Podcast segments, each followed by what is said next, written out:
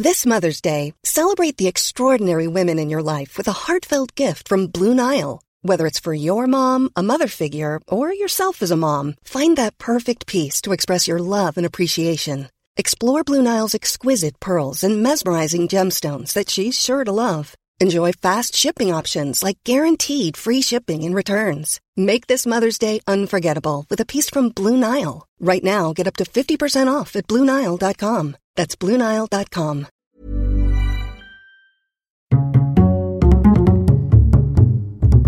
Culture G. Cultivez votre curiosité. Voici l'anneau unique, forgé par Sauron, le seigneur des ténèbres. Dans les flammes de la montagne du destin, il a été pris par Isildur, de la main de Sauron lui-même. Vous avez peut-être reconnu cet extrait qui vient d'un monument du cinéma, Le Seigneur des Anneaux. Bien sûr, avant d'être une trilogie de films, Le Seigneur des Anneaux est une trilogie de livres, écrite par J.R.R. Tolkien, John Ronald Reuel Tolkien pour les intimes. Il a complètement inventé un monde, la Terre du Milieu, avec une histoire, une géographie, des peuples et des langues. Nous allons surtout nous pencher sur l'une d'entre elles, une mystérieuse, envoûtante et complexe langue elfique, le Quenya, avec une question, est-il possible de le parler Vous m'avez dit de poser une question Eh bien c'est ça Déjà, rappelons que Tolkien était un spécialiste des langues.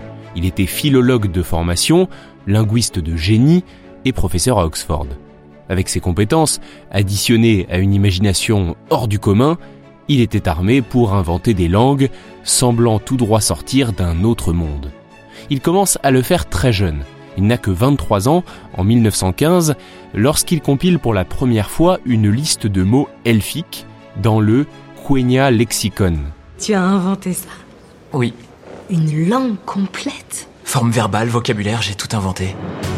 Il écrit ce lexique du Quenya plus d'une vingtaine d'années avant Le Hobbit et Le Seigneur des Anneaux.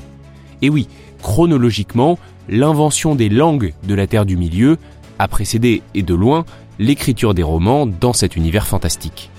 En 1958, Tolkien l'a d'ailleurs évoqué dans une lettre écrite à son fils Christopher. Je cite Personne ne me croit lorsque je dis que mon long récit est un essai de création d'un monde dans lequel une forme de langage qui soit agréable à mon esthétique personnelle puisse paraître réelle, mais c'est pourtant vrai. Le Quenya, inspiré à la fois du finnois, du latin et du grec, comporterait environ 10 000 mots, d'après les écrits publiés après la mort de Tolkien.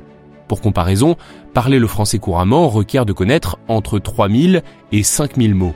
Dans la saga, le Quenya est aussi appelé le haut elfique, et ce n'est qu'une des langues de la Terre du Milieu.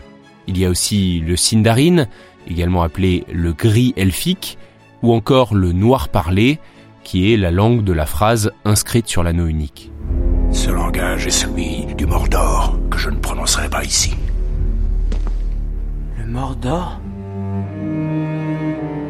Dans les longs métrages de Peter Jackson, le Quenya est surtout présenté comme une langue de cérémonie. C'est là toute sa magie. Elle est incroyablement développée, mais ne paraît être dans l'œuvre qu'un infime détail. On l'entend par exemple lors du couronnement dans Le Retour du Roi, quand Aragorn chante.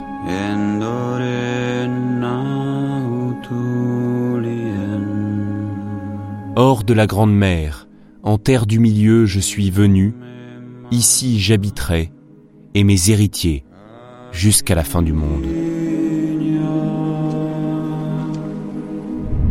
Dans la bande originale de La communauté de l'anneau, May It Be, la chanteuse irlandaise Enya prononce également deux phrases en quenya. Les ténèbres sont venues, les ténèbres ont chuté.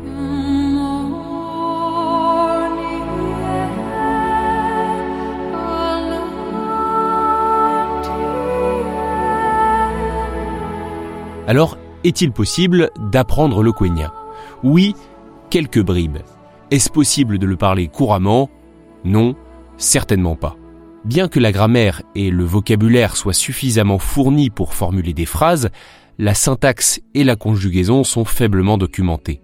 Son utilisation par des fans est souvent nommée néo-quenya, pour la différencier de sa forme originelle. En fait, Tolkien n'a pas vraiment cherché à créer une langue que d'autres puissent parler. Ceci étant dit, pour briller en société, vous pouvez apprendre les bases et quelques formules de politesse. Il existe pour cela des cours et de nombreuses traductions sur Internet. Je vous propose d'ailleurs de nous quitter sur une pépite que j'ai trouvée en préparant cet épisode, une adaptation musicale de Namarié, La complainte de Galadriel, un poème présent dans Le Seigneur des Anneaux, écrit en Quenya.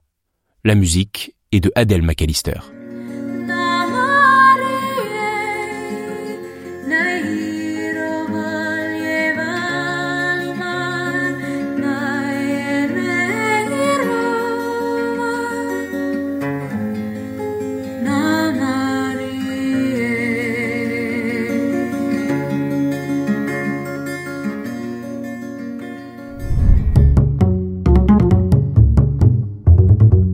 Merci d'avoir écouté cet épisode, j'espère qu'il vous a plu, et si c'est le cas, abonnez-vous à ce podcast.